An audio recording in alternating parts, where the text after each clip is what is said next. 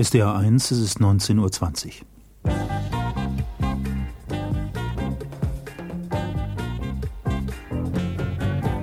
Heute im Gespräch. Es wird erbarmungslose Kämpfe geben zwischen Jungen und Alten, schrieb das Nachrichtenmagazin Der Spiegel in einer Titelgeschichte aus dem Jahr 1989. Inzwischen mehren sich die Stimmen, die Ähnliches behaupten. Droht er wirklich, der Krieg zwischen den Generationen? Auch heute im Gespräch stellt sich dieser Frage und sucht eine Antwort. Am Mikrofon begrüßt sie Astrid Springer. Die gängige Argumentation, die das Horrorszenarium aufreißt, geht etwa so. Unsere Gesellschaft altert rapide. Im Jahre 2010 wird die Alterspyramide, das heißt unten viele Junge, oben wenig Alte, auf dem Kopf stehen. Im Jahre 2030 wird jeder dritte Bundesbürger über 60 Jahre alt sein. Die älteren, schon immer aktive Wähler werden mittels Stimmabgabe die Politik gegen die Interessen der Jungen bestimmen. Den Arbeitsmarkt, Freizeitsektor, die Stadtentwicklung, das Konsumverhalten werden sie dominieren. Die Jungen dürfen nur noch rackern und schwitzen, um die Renten und Pensionen für die teuren Alten aufzubringen, die partout nicht sterben wollen. Und das alles, nachdem die Alten die Lebensgrundlagen der Jungen durch hemmungsloses wirtschaftliches Wachstum vernichtet haben, nachdem Umwelt und Natur zerstört sind. Soweit die Zukunftsvision. Zurück zur Gegenwart. Zum Verteilungskampf kommt es realistischerweise nur dann, wenn die Bilanz unter dem Strich nicht ausgeglichen ist. Mit anderen Worten, wenn ein Mensch im Alter nicht das zurückbekommt von der nachfolgenden Generation, was er oder sie während des Lebens gegeben hat, sei es Erwerbs- oder Familienarbeit. Zum jetzigen Stand der Dinge die Sozialökonomin Prof. Dr. Anita Pfaff von der Universität Augsburg. Im Moment ist das Alterssicherungssystem noch in einer relativ günstigen Situation unter Anführungszeichen insofern als vergleichsweise wenige alte Menschen leben. Das ist natürlich historisch bedingt durch das Wegsterben von ganzen Soldatengenerationen vor allem. Es ist so, dass im Schnitt in etwa zu Beginn der 90er Jahre ein Beitragszahler in etwa 60 Prozent einer Rente oder etwa 50 Prozent eines Rentners, weil ein Rentner kann ja mehr Renten bekommen, finanziert. Mit der Zeit wird sich das aufgrund des Zunehmens äh, des Teils der älteren Menschen wenn man in etwa von gleichbleibenden Ausgangssituationen wie Verrentungsalter und Lebenserwartungsentwicklung ausgeht, äh, so weit verändern, dass das, äh, wenn die Entwicklung so weitergeht, bis 2030 in etwa ein Beitragszahler 1,6 Renten fast zahlen würde, beziehungsweise in etwa 1,2 Rentner erhalten müsste. Das ist natürlich sehr viel. Es sieht ärger aus, als es unbedingt sein muss, weil man äh, muss ja auch davon ausgehen, dass wahrscheinlich die Produktivität und damit die Realeinkommen der Erwerbstätigen steigen werden. Und so ist eine nicht unwesentliche Steigerung der Sozialversicherungsbeiträge, vorausgesetzt übrigens, man schiebt sie nicht zu lange hinaus, durchaus erträglich, ohne dass die Nettoeinkommen dabei unbedingt zurückgehen müssen, im Durchschnitt muss man dazu sagen. Ein Grund zur Beruhigung ist das nicht. Die entsprechenden rechtzeitigen und sachkundigen Gesetzesänderungen erforderten politisches Handeln. Wie uneins die Politiker und ihre Parteien jetzt schon über das Tragen der Alterslasten sind, zeigt die wiederum vertagte Lösung zum Thema Pflegeversicherung. Wie soll das erst werden, wenn es um ganz andere finanzielle Dimensionen geht? Wenn wir bei der Sorge der Jungen für die Alten sind, dann sind wir auch schon beim Thema Familie. In seinem Buch die Entfernung vom Wolfsrudel über den drohenden Krieg der Jungen gegen die Alten hat der Gießener Soziologe und Theologe Professor Dr. Reimer Gronemeyer als zentralen Konfliktstoff den Niedergang der Familie ausgemacht, was nichts anderes bedeute, als dass sich Jung von Alt abkoppele. Ja, ich denke, der erste wichtige Aspekt ist, dass diese soziale Organisation Familie, die über einige hundert Jahre das Dach über den Generationen gewesen ist, zerbricht vor unseren Augen. Wobei man sicher gleich sagen muss, dass dieses Dach nicht eine romantische Idylle gewesen ist, sondern auch oft auch ein sehr konfliktreicher Orte. Man braucht nur an die Märchen der Brüder Grimm zu denken, an die Bremer Stadtmusikanten. Jede zweite Ehe wird am Ende dieses Jahrtausends geschieden sein. Jedes zweite Kind wächst in einer anderen Familie auf, als die, in die es hineingeboren ist. Wer ist da eigentlich der Großvater? Was ist die Familie? Wie diffus ist das eigentlich geworden? Und das, was für die jetzt Alten vermutlich noch weitgehend ein Konsens gewesen ist, bis in die 50er, 60er Jahre hinein, dass das Leben so äh, sinnhaft aufgehängt ist zwischen den Polen Arbeit und Familie, dass man lebt und arbeitet für die nächste Generation, das zerbricht ja vor unseren Augen. Welche Relevanz hat das nun für diesen Generationenkonflikt? Ja, ich glaube, dass äh, was als erstes mal sichtbar ist, dass aus diesem Zerbrechen der sozialen Bindemittel und Bindeglieder ein, äh, ja, ein radikaler Single hervorkommt. In den großen Städten, Frankfurt, München, Stuttgart, ist jeder zweite Haushalt inzwischen ein Single-Haushalt. Und das ist wahrscheinlich im Wesentlichen unsere Zukunft, dass immer mehr Menschen alleine leben und allein ihr Leben bewältigen und damit auch natürlich ihren Lebensentwurf immer weniger auf die nächsten Generationen richten, sondern man ist interessiert an der Selbstverwirklichung im eigenen Leben. Also ein Hang, eine Gefahr zu einem radikalen individuellen Egoismus natürlich auch. Diese Entwicklung, sagt Reimer Grunemeyer, habe böse Folgen gerade für die schwachen, die pflegebedürftigen alten Menschen. Bei uns werden ja noch viele Menschen, die hinfällig sind, in der Familie gepflegt. Ich glaube aber, dass das sehr schnell abnehmen wird, weil die Familie eben immer deutlicher zerfällt. Nun kann man darauf verschiedene Antworten finden. Man kann Pflegekräfte importieren aus Drittweltländern oder man kann, wie das Japan macht, Pflegefälle exportieren. Was heißt das? Sie in Länder bringen, in denen Pflegekräfte billiger zu haben sind. Gehen die dort freiwillig oder werden sie von ihren Kindern dahin gebracht oder wie funktioniert das? Ja, das ist, denke ich, vielfach eigentlich freiwillig. Und ansatzweise ist ja dergleichen in Mallorca etwa schon der Fall. Da ist ja in manche Pensionen im Grunde genommen, wie auch etwa in bestimmten Bereichen Österreichs, eine Pension, die eigentlich ein verstecktes Pflegeheim ist. Die wahrscheinlichste Möglichkeit aber scheint mir, dürfte darin bestehen, dass wir das tun, was wir in allen Bereichen machen, wo Personalknappheit herrscht, nämlich wir werden rationalisieren. Ansätze dazu sind schon überall erkennbar.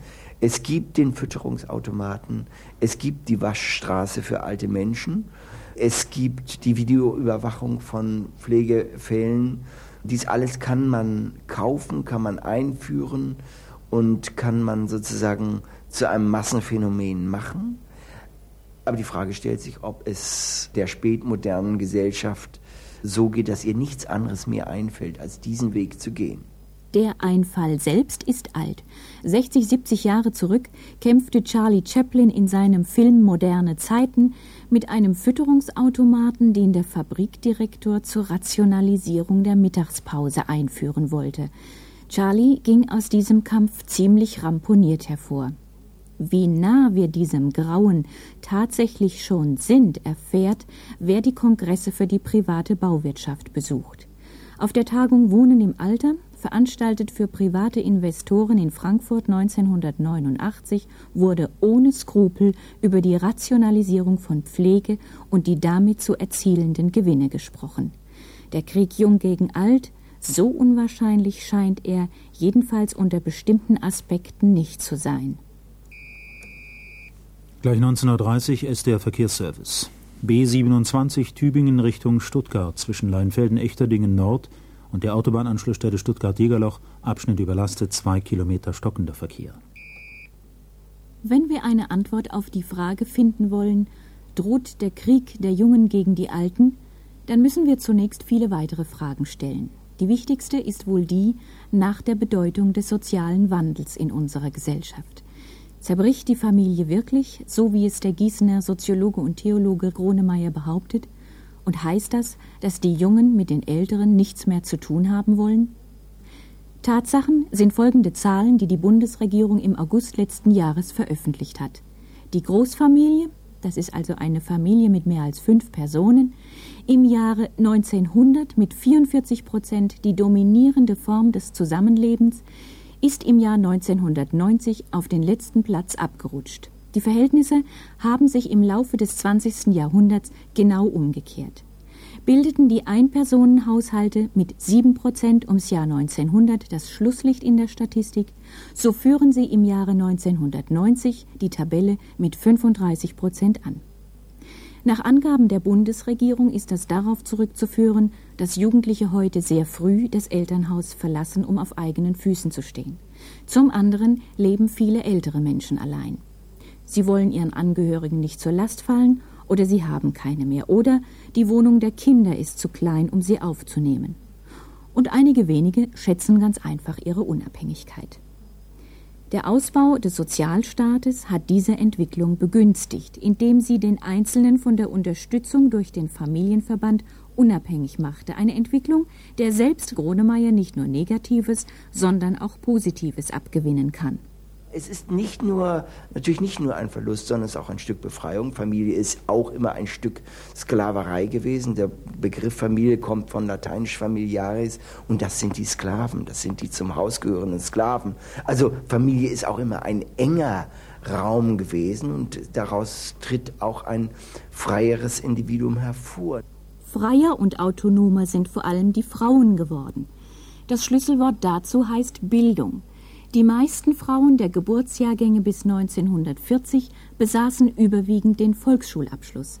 Die jüngeren Frauen, die nach dem Zweiten Weltkrieg geboren sind, haben seltener die Volksschule, häufiger Handelsschule, Realschule oder Gymnasium absolviert.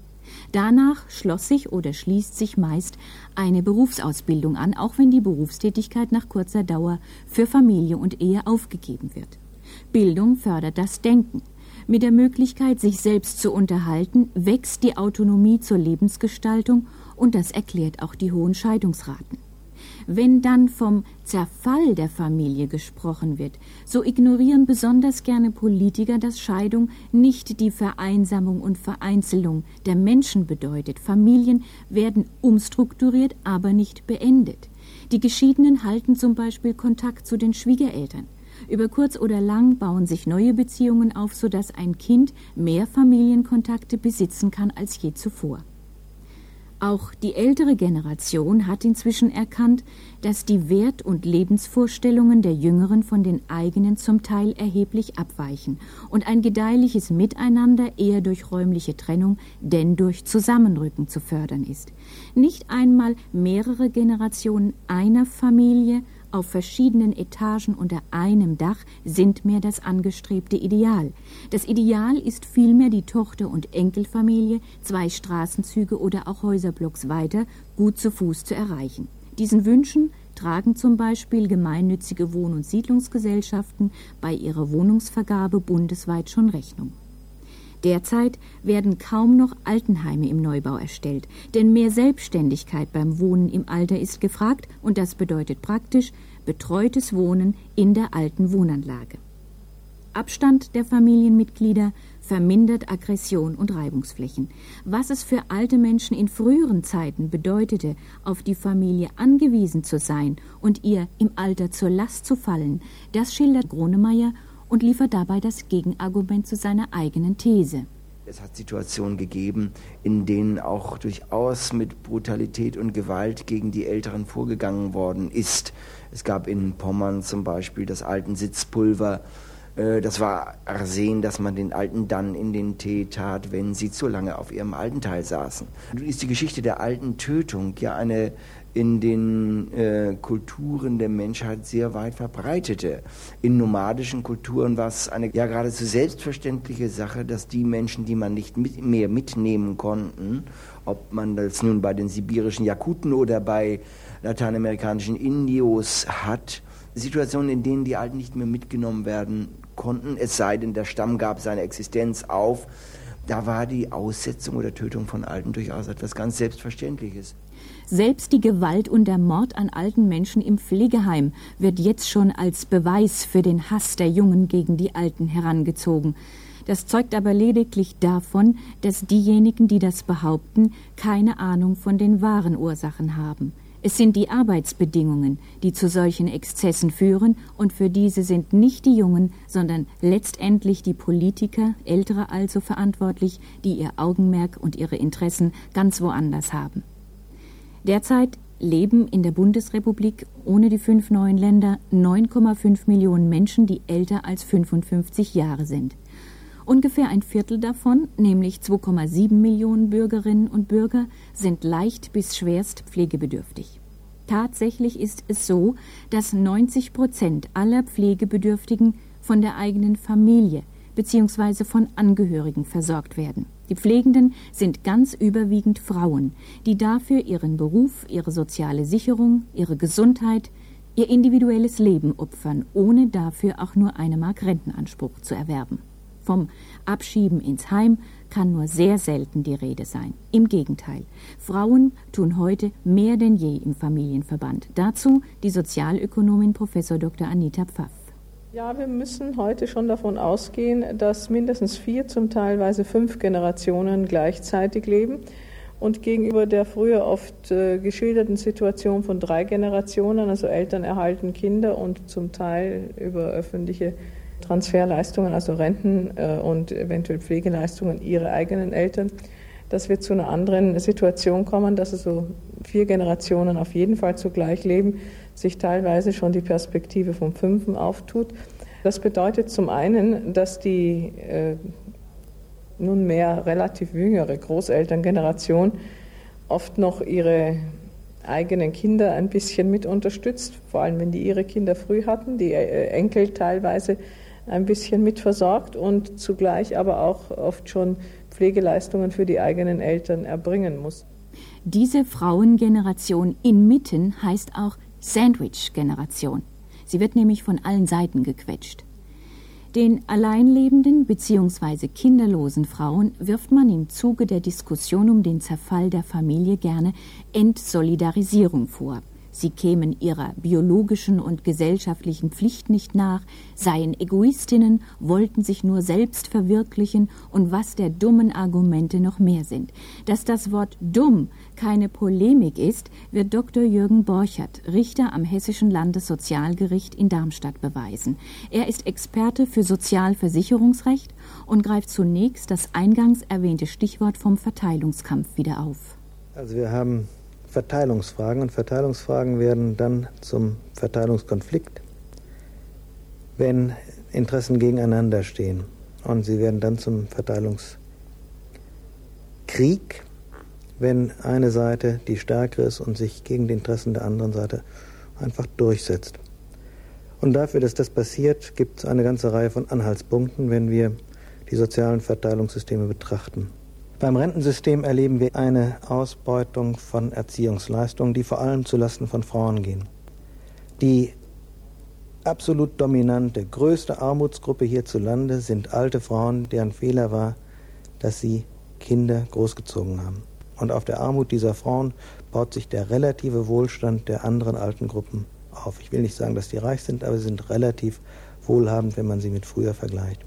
Beim Bundessozialgericht gibt es ein Beispiel, eine Frau die dort seit vielen Jahren mit ihrem Fall auf eine Entscheidung wartet.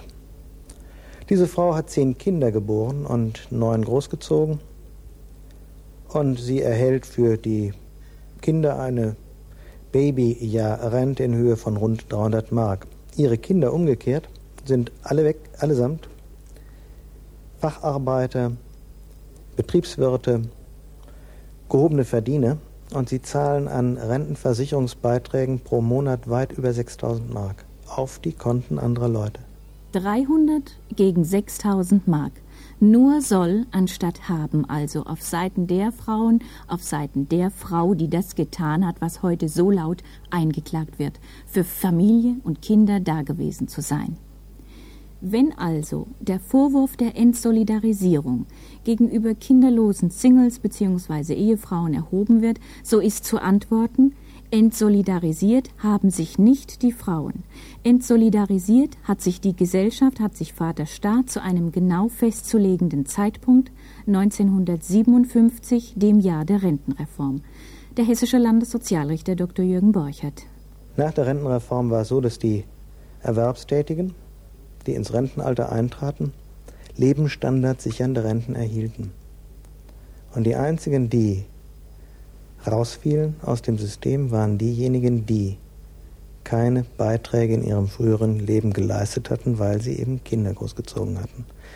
Und das ist die eigentliche Ursache dafür, dass wir seit 1960 etwa sehr heftig über dieses Armutsproblem diskutieren. Aber passiert ist nichts. Ganz im Gegenteil.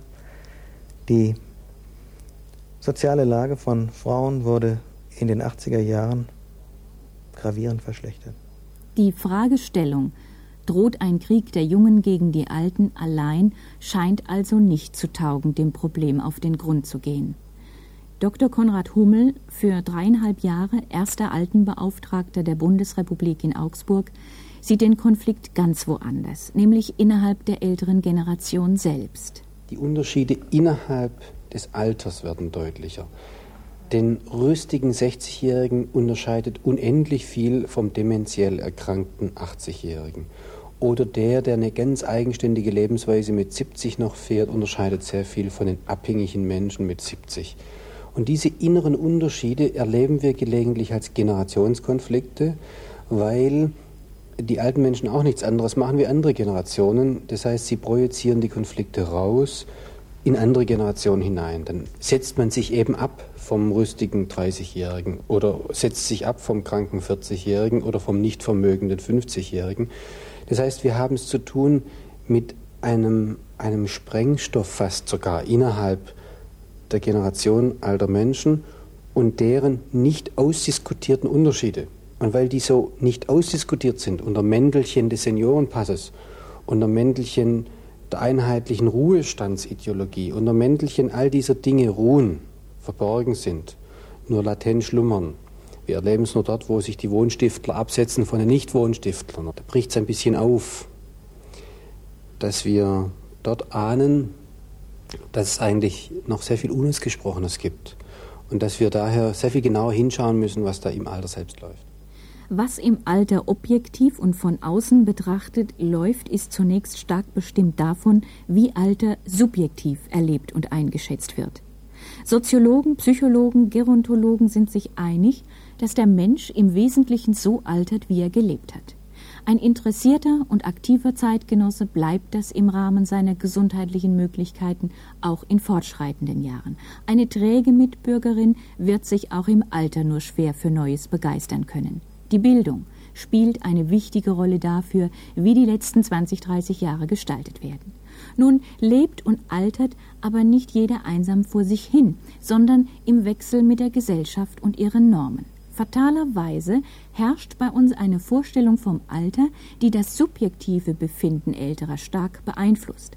Diese Vorstellung ist beherrscht von Defiziten. Der Mensch baut ab, verstandesmäßig und gesundheitlich, wird wertlos für die Gesellschaft, weil er nichts mehr erwirtschaftet, was sich in Mark und Pfennig messen lässt. Die Medien fördern dieses Negativbild durch meist einseitige Berichterstattung über arme, kranke, hilfsbedürftige, traurige Ältere.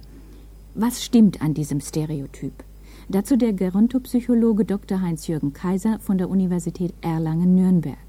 Ich glaube, dass die Wissenschaftler eigentlich äh, selber schuld daran sind, dass eine solche Meinung äh, sich in der Bevölkerung festsetzen konnte, dass also ein Vorurteil, das ohnehin schon bestanden hat in der Bevölkerung, äh, sozusagen wissenschaftlich untermauert wurde. Man hat nämlich Menschen verschiedenen Alters zu einem bestimmten Zeitpunkt gleichzeitig untersucht und hat dann ähm, Intelligenztestergebnisse dieser Menschen, die eben wie gesagt unterschiedlichen Alters waren, miteinander verglichen und hat die Ergebnisse dann in einer Kurve zusammengestellt und diese Kurve zeigte ganz eindeutig, äh, dass es hm, spätestens nach dem 40. Lebensjahr zu einem zum Teil sogar dramatischen Abfall der Intelligenzleistungen kommt. Das war eine falsche wissenschaftliche Methode mit einem entsprechend falschen Ergebnis. Verkannt worden waren die unterschiedlichen Bildungsvoraussetzungen der Testpersonen. Während die nachweisbaren altersbedingten Veränderungen längst nicht so gravierend sind wie landläufig angenommen, verändert sich aber etwas anderes. Der kürzlich verstorbene Schriftsteller Max Frisch hat das für seine 75-jährige Person eine Versteinerung genannt. Konrad Hummel beschreibt dieses individuelle Phänomen in seiner gesamtgesellschaftlichen Auswirkung. Es ist doch offenkundig so, dass wir eine Ruhestandsideologie haben, die immer noch viel zu viele Alte verinnerlicht haben. Eine Ruhestandsideologie, wo man zwar ein bisschen lästert, ein bisschen ironisch ist, aber die Alten selbst hocken auf dieser Norm und sie schauen vielleicht sogar bewundern drüber, graue Panda und ein paar verrückte Alte und da machen ein paar was. Aber man selber ruht in dieser Norm, hat seine Erwartungshaltung. Das ist granithart, wie dort dann auch kreative Initiativen dran scheitern. Viele Alte kommen daher und stellen eine ganz, ganz nüchterne Gegenrechnung. Was kommt bei raus? Lohnt sich das? Muss ich mich da engagieren? Hab doch schon so viel gemacht. Habe jetzt ein Anrecht auf. Da werden 20 aktive Lebensjahre beerdigt, bevor sie begonnen sind. Wir werden darüber reden, ob diese Alterssicherungssysteme nicht auch ein Disziplinierungsmittel sind, damit die Erwerbstätigen 10, 40, 50 Jahre lang bei der Stange gehalten werden. Zum Einzahlen, für ihre Rentenabgaben, für ihre Sozialversicherungen und, und, und. Und wenn das im Alter alles nicht mehr ganz so sicher ist, dann fällt für viele auch die Motivation weg, jahrelang sauber einzuzahlen. Dann sagt man sich, ja, wenn ich sowieso meine Rente kriege und wenn ich sowieso nur eine durchschnittliche Rente kriege, dann muss ich vielleicht während dem Erwerbsleben nicht ganz so ranklotzen und nicht immer abführen. Und es wird eine interessante Frage sein, ob die Motivation unserer erwerbstätigen Gesellschaft scheinbar immer wieder auch auf solchen Altersversprechungen und Disziplinierungsinstrumenten beruht. Und damit sind wir einem ganz spannenden Punkt, den ich auch für wichtig halte, dass die mittlere Generation über ihr Alter nachdenkt ob sie eigentlich auch solche Disziplinierungsinstrumente auch durch Dritte braucht. Statt Generationenkonflikt glaube ich, dass jede Generation mit sich selber ins Klare kommen muss, wie sie es damit hält, dass diese Gesellschaft insgesamt älter wird. Vorerst aber dominieren noch die alten Strukturen, die der herrschenden Ruhestandsideologie. Ihre blockierende Wirkung im Bereich der Altenhilfe erlebt Konrad Hummel derzeit. Inzwischen ist er im baden-württembergischen Sozialministerium verantwortlich für den Aufbau der Seniorengenossenschaften. Was wir jetzt beobachten ist, dass ähm, fast am Ende dieses Alters, das ja selbst noch einmal 15 bis 30 Jahre ausmacht, des Ruhestandes, dann Altenhilfe steht. Und es gibt dann jetzt immer mehr Menschen, die sagen, lasst uns doch erfolgreiche Wirtschaftsnormen eine GmbH, eine Gesellschaft, eine Genossenschaft, ein Betrieb machen, damit auch Probleme lösen des Alters. Und plötzlich stellen wir fest, dass scheinbar einleuchtende Lösungen scheitern an der Altenhilfe. Altenhilfe erscheint dann wie ein Betonklotz, an dem jeder gute Anlauf, jede gute Tat, jeder gute Wille wie scheitert. Da tun sich Menschen zusammen und wollen eine Initiative machen, sind vielleicht sogar bereit, Geld und Zeit zu investieren und sie stellen fest, die Richtlinien stimmen nicht, die Pflegesätze müssen gemacht werden, man muss durch Ausschüsse durch. Die alten Leute selbst sind dann doch auf Erwartungshaltung orientiert, auf Versorgung orientiert. Dass also so eine kreative Herangehensweise hm, fast belächelt wird. Und folglich reihenweise scheitern gute Beispiele. Zu diesen Feststellungen passt, was der andere Kritiker der alten Politik, Reimer Gronemeyer aus Gießen, befürchtet. Das Alter wird ein völlig fremdbestimmtes sein, in dem der Staat und seine Institutionen, einschließlich der Sozialstationen, alte Menschen nur noch verwalten und bevormunden. Die Wurzel dieses Übels liegt wahrscheinlich darin, dass wir ein in sich geschlossenes Erwerbsleben durchlaufen, das in seiner einseitigen Orientierung auf Sicherheit und materielle Güter den Einzelnen am Ende ins Nichts entlässt. Das Haus ist gebaut und abgezahlt, die Rente garantiert, doch was jetzt? Eigentliche Lebensqualität, die Qualität des Lebens, bleibt dabei auf der Strecke. Plötzlich muss unendlich viel freie Zeit selbst gestaltet werden, für die es 40, 50 Jahre lang feste Regeln gab. In der Bewältigung dieser Aufgabe steht der Einzelne alleine da. Die Solidaridee, der Blick füreinander und für gesamtgesellschaftliche Notwendigkeiten, wo soll er herkommen, wenn er vorher nicht praktiziert und geübt wurde? So passt es lückenlos ins Bild, dass ähm, man beim raschen Eintritt in Ruhestand sich einfach ein nächstes Pöstchen sichert, durchaus auch manchmal die Männer gerade. Und dann hat man so sein Engagement, hat seine Rolle, hat sein Etikett oder seine Anerkennungsnadel und kümmert sich dann darum, dass doch äh, für die Alten hier eine Begegnungsstätte und dort eine Bordsteinkante abgesenkt wird und dass dann dort etwas gemacht wird, äh, wo die Alten dann zum Empfang eingeladen werden. Aber die wirkliche Not, die mit rund um die Uhrpflege, mit bestimmten Behandlungsformen, mit etwa dem Umgang mit Altersdemenz zu tun haben, sichern keine öffentliche Anerkennung. Und folglich gelten da gleiche Verdrängungsnormen wie anderswo. Nämlich der 60-Jährige will davon dann in der Regel auch nichts wissen. Wenn das schon alles so trübe ist, wird es auch so bleiben? Es gibt Anzeichen dafür, dass ältere Menschen künftig beweglicher werden. Diejenigen Älteren, die im Nationalsozialismus groß geworden von autoritären Lern- und Gesellschaftsstrukturen geprägt waren, werden abgelöst durch solche, die nach 1940 zunehmend freier aufgewachsen sind und freier gelebt haben, sich materiell gut stehen und mehr Selbstbewusstsein besitzen. Heute schon haben die 55 bis 65-Jährigen etwa 100 Milliarden Mark auf ihren Konten. 86 Prozent aller Rentner und Rentnerinnen bezeichnen ihre finanzielle Situation als sehr gut und gut. In zehn Jahren werden 200 bis 300 Milliarden Mark an Lebensversicherungen frei. Ein Gutteil davon fällt an Seniorinnen und Senioren.